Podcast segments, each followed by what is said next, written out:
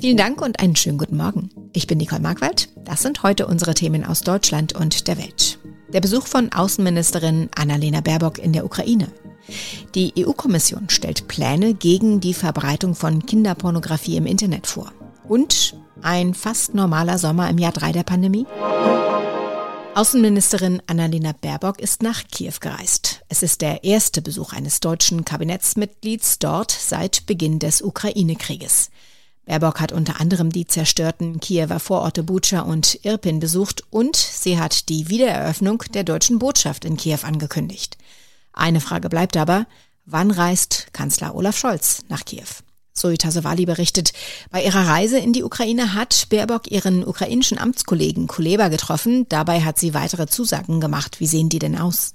Es ging dabei vor allem auch um die Zukunft der Ukraine. Viele Städte sind ja völlig zerstört.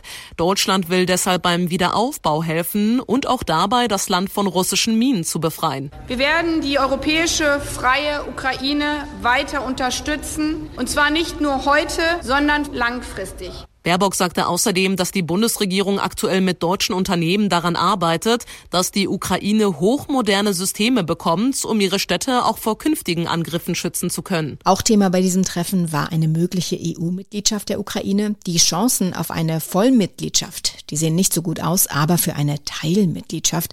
Was meint Baerbock damit? Für Baerbock ist ja zunächst völlig klar, die Ukraine ist ein fester Teil Europas. Eine Abkürzung darf es trotzdem nicht geben, sagt sie. Eine EU-Vollmitgliedschaft wird Zeit brauchen. Aber es kann ja trotzdem Alternativen geben, findet die Außenministerin.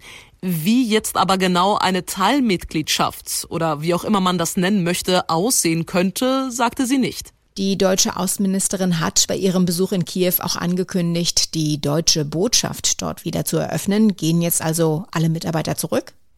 Nein, zumindest noch nicht sofort. Die Botschaft nimmt ihren Betrieb zunächst eingeschränkt wieder auf. Viele entsandte Mitarbeiter waren ja Ende Februar, als der Krieg losging, nach Polen gereist und hatten teils von dort und teils von Berlin aus weitergearbeitet.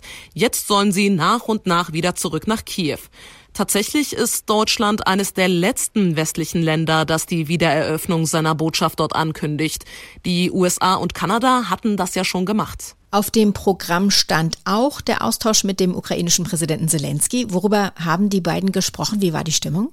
Naja, Zelensky hat sich bei ihr erstmal für die Unterstützung bedankt. Er sagte wörtlich, es sei von großem Wert für die Ukraine, dass sich Deutschland solidarisch mit dem Volk zeige. Die Stimmung war auch nicht angespannt. Es gab ja zuletzt einige Probleme zwischen der Bundesregierung und der Ukraine. Aber Baerbock und Zelensky wirkten vertraut und dankbar. Baerbock hat ihn dann außerdem informiert, dass in wenigen Tagen die Ausbildung ukrainischer Soldaten startet. Das dürfte ihn wohl am meisten gefreut haben. Kanzler Scholz lässt mit einem Besuch in Kiew weiter auf sich warten. Dabei zeigt eine Forsa-Umfrage, dass die Mehrheit der Deutschen will, dass der Kanzler dorthin reist. Wie hoch ist die Zustimmung für diesen Besuch genau? sehr hoch. Mehr als 70 Prozent wollen, dass Kanzler Scholz nach Kiew reist, beziehungsweise dass er und Bundespräsident Steinmeier die Einladung des ukrainischen Präsidenten Zelensky annehmen. Der hatte ja die beiden eigentlich für gestern nach Kiew eingeladen. Scholz hat aber auf eine Reise verzichtet. Viel überraschender, finde ich, ist, dass ebenfalls die Mehrheit findet, dass der Kanzler im Ukraine-Krieg angemessen handelt. Unter anderem die Union hat ihm ja mehrmals vorgeworfen, zu zögerlich zu sein. Das sehen also die meisten Menschen anders. Fotos missbrauchter Kinder fluten Teile des Internets. Die Zahl erfasster Darstellungen sexuellen Missbrauchs in Deutschland nahm 2021 im Jahresvergleich um mehr als 100 Prozent auf knapp 40.000 zu. Und das sind eben nur die, die man entdeckt hat. Die EU-Kommission stellt heute Pläne vor, wie sie mehr gegen die Verbreitung von Kinderpornografie im Internet tun möchte. Aber in diesem Zusammenhang gibt es auch Warnungen, den Datenschutz nicht zu weit aufzuweichen. Sarah Geiserde berichtet aus Brüssel. Der Gesetzesvorschlag hier aus Brüssel soll unter anderem die Rahmenbedingungen für die Jagd auf Täter festlegen. Es gibt aber massive Kritik an den Plänen. Umstritten ist vor allem, inwiefern auch private Nachrichten bei WhatsApp und anderen Diensten durchsucht werden sollen. Es geht also um die Frage, inwieweit der gute Zweck, nämlich das Vorgehen gegen sexuellen Kindesmissbrauch, den Eingriff in die private Kommunikation der Bürger rechtfertigt. Es sieht so aus, als sei der Sommer nun auch in Deutschland angekommen. Verbreitet sollen die Temperaturen auch heute über 25 Grad klettern. endlich wieder draußen sein. Sorgen um die Corona-Pandemie sind dabei geringer als in den vergangenen beiden Jahren. Wie läuft denn dieser fast normale Sommer in anderen Ländern? Wir fragen nach bei unseren Korrespondenten. Los geht's mit Dorothea Finkbeiner in Paris. Hier in Frankreich konzentriert man sich jetzt wieder auf die wirklich wichtigen Fragen. Sollen wir lieber in eines der neu eröffneten Bistros oder zum Open-Air-Konzert? Welcher Maître Glacier macht das beste Eis? Und jetzt, wo eine Hitzewelle mit rund 30 Grad ansteht, wo kann man seinen Kaffee im Schatten trinken? Genau dazu gibt es sogar eine neue Website, die zeigt, auf welche Tische gerade die Sonne scheint. Leider sind die Terrassen aber oft kleiner als im Corona-Vorjahr, wo sie teils bis weit in die Straße hineinreichen durften. Und man findet schwere Plätze, denn die Touristen sind geballt zurück. Und wie fühlt sich der Sommer 2022 in Griechenland an. Takis Safos berichtet aus Athen. Die Menschen sind begeistert. Keine Impfbescheinigungen mehr vorzeigen, keine Maske tragen, Reisen ohne Grenzen. Was wir nämlich hier erlebt haben, war schwer belastend. Das Wetter war zwar toll, die Sonne schien im Winter und man konnte schon im März schwimmen, aber solange die Maßnahmen gegen die Ausbreitung des Coronavirus galten, konnte man nicht außerhalb der Region reisen, wo man gerade lebt. Könnt ihr das euch vorstellen? Das Ferienhaus meiner Familie liegt an einem 130 Kilometer langen Sandstrand, nur zwei Stunden von Athen entfernt, und dennoch konnten wir nicht hin. Kommendes Wochenende geht's aber los. Bei vollen Cafés und hohen Temperaturen kommt allerdings in Barcelona nicht nur Freude auf, erzählt Julia Macher. Zwar tragen in Spanien viele aus Gewohnheit oder Vorsicht noch Maske, ansonsten scheint die Pandemie aber fast vergessen. Die Hafenpromenade hier in Barcelona ist voll, auf den Ramblas drängen sich die Touristen und in Cafés muss man nach freien Plätzen suchen. Schon über Ostern hat die Tourismusbranche über vorpandemische Zahlen gejubelt. Viele Reservierungen für den Sommer sind bereits fix. Das freut allerdings nicht alle. Experten fürchten, dass in dem dürregeplagten Land das Wasser knapp werden könnte und gefüllte Schwimmbäder sind da ein zusätzlicher Stressfaktor. In unserem Tipp des Tages geht es um unerwünschte Gäste in der Wohnung. Die Rede ist nicht von den Schwiegereltern, sondern von Motten, Ameisen oder Spinnen in den eigenen vier Wänden. Will niemand haben, kommt aber vor. Gut, wenn man dann wirksame und möglichst schonende Gegenmaßnahmen kennt. Ronny Thorau hat ein paar Expertentipps gesammelt. Manche machen ja kurzen Prozess, wenn sie da was Kleines flitzen sehen und hauen drauf oder schnappen sich eine Chemiekeule. Was raten Experten? Ja, eher nicht zu Chemiekeulen, weil Insektensprays sind nicht ungefährlich. Die können zum Beispiel tödlich für die eigenen Haustiere sein oder auch uns Menschen gesundheitlich schaden, weil sie bei uns teilweise zum Beispiel wie Nervengift wirken. Da gibt's sanftere Methoden und bevor man irgendwas einsetzt, raten Experten erstmal zu bestimmen, was genau das für Tierchen sind, die man gesichtet hat, vor allem wenn man sie öfter sieht. Da gibt's zum Beispiel auf der Seite des Umweltbundesamtes eine Liste mit Erkennungshilfen. Aber was nützt es mir zu wissen, wie dieses Tierchen heißt? Entscheidend ist doch, wie kommt es aus meiner Wohnung, tot oder lebendig. Ja, erst wenn ich weiß, was es genau ist, kann ich entscheiden, ob es vielleicht sogar nützlich ist, weil es zum Beispiel andere wirkliche Schädlinge in der Wohnung bekämpft, zum Beispiel Käfer, die Blattläuse vertilgen oder Spinnen, die Fliegen und Mücken fangen. Zweitens steht auf der Liste genau, gegen welche Schädlinge welches Mittel hilft und vor allem, wenn ich so ein Krabbeltier immer gleich totklatsche, dann erwische ich zwar dieses einzelne Exemplar, wenn überhaupt, aber ich tue ja nichts gegen den Weg, auf dem es reingekommen ist und oft kommen dann immer weitere. Was sind denn beliebte Zugänge?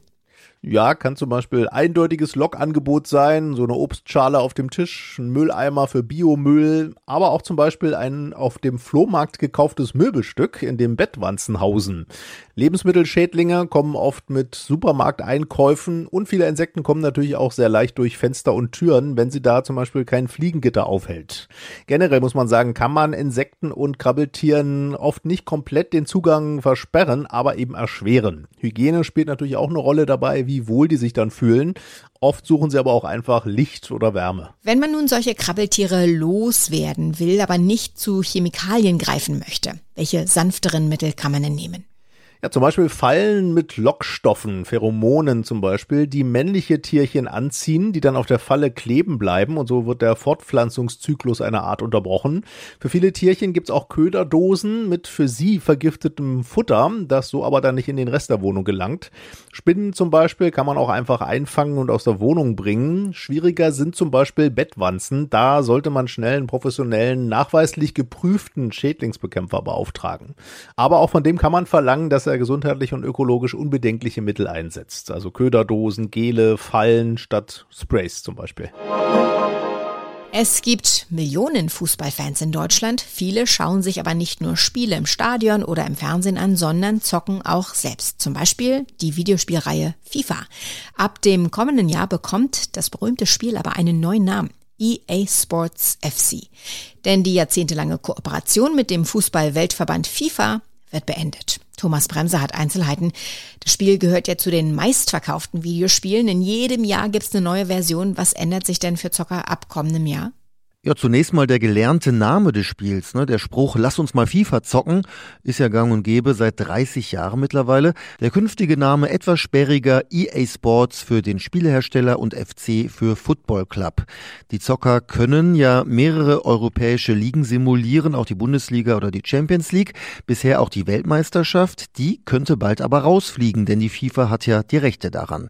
Ein neues FIFA gibt's aber noch im Herbst, FIFA 23. Und die große Frage, welcher Spieler wird auf dem letzten Cover zu sehen sein? Aktuell ist es Kilian Mbappé. 30 Jahre lang gab's diesen Deal zwischen dem Spielehersteller Electronic Arts und der FIFA. Warum jetzt das Ende der Partnerschaft?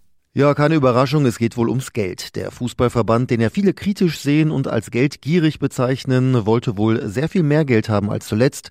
Und da waren schon satte 150 Millionen Dollar im Jahr. Aber auch EA Sports verdient sich natürlich dumm und dämlich mit dem Spiel. Und da geht noch mehr, denkt man sich. Zum Beispiel, wenn man bestimmte Marken in den Spielen unterbringt. Das geht aber nur, wenn die FIFA zustimmt. Wenn der Verband also einen Deal mit Adidas hat, dürfen die Fußballer im Spiel keine Nike-Schuhe tragen. Und diese Freiheiten wollte EA Sports gerne haben. Und für alle, die noch nie FIFA gespielt haben, warum ist das Spiel überhaupt so beliebt? Also ich habe mir das auch äh, erzählen lassen von Freunden, die das äh, sehr, sehr oft spielen. Ähm, ich kann ja quasi eine Saison oder ein Turnier äh, mit einem Verein spielen gegen andere, zum Beispiel mit Real Madrid mit den jeweils aktuellen Spielern der echten Mannschaft. Ich kann aber auch neue Spieler verpflichten. Und das Besondere ist halt, äh, wie echt diese Spieler aussehen. Die Gesichter, ihr Torjubel, das ist extrem gut gemacht. Über die Jahre natürlich immer besser. Kommentiert werden die Spiele aktuell von Wolf Christoph Fuß und Frank Buschmann. Und jedes Jahr kommt ein Topspieler aufs Cover, manchmal auch zwei. Am häufigsten war es Lionel Messi. Soweit das Wichtigste an diesem Mittwochmorgen. Ich heiße Nicole Marquardt und wünsche einen guten Tag.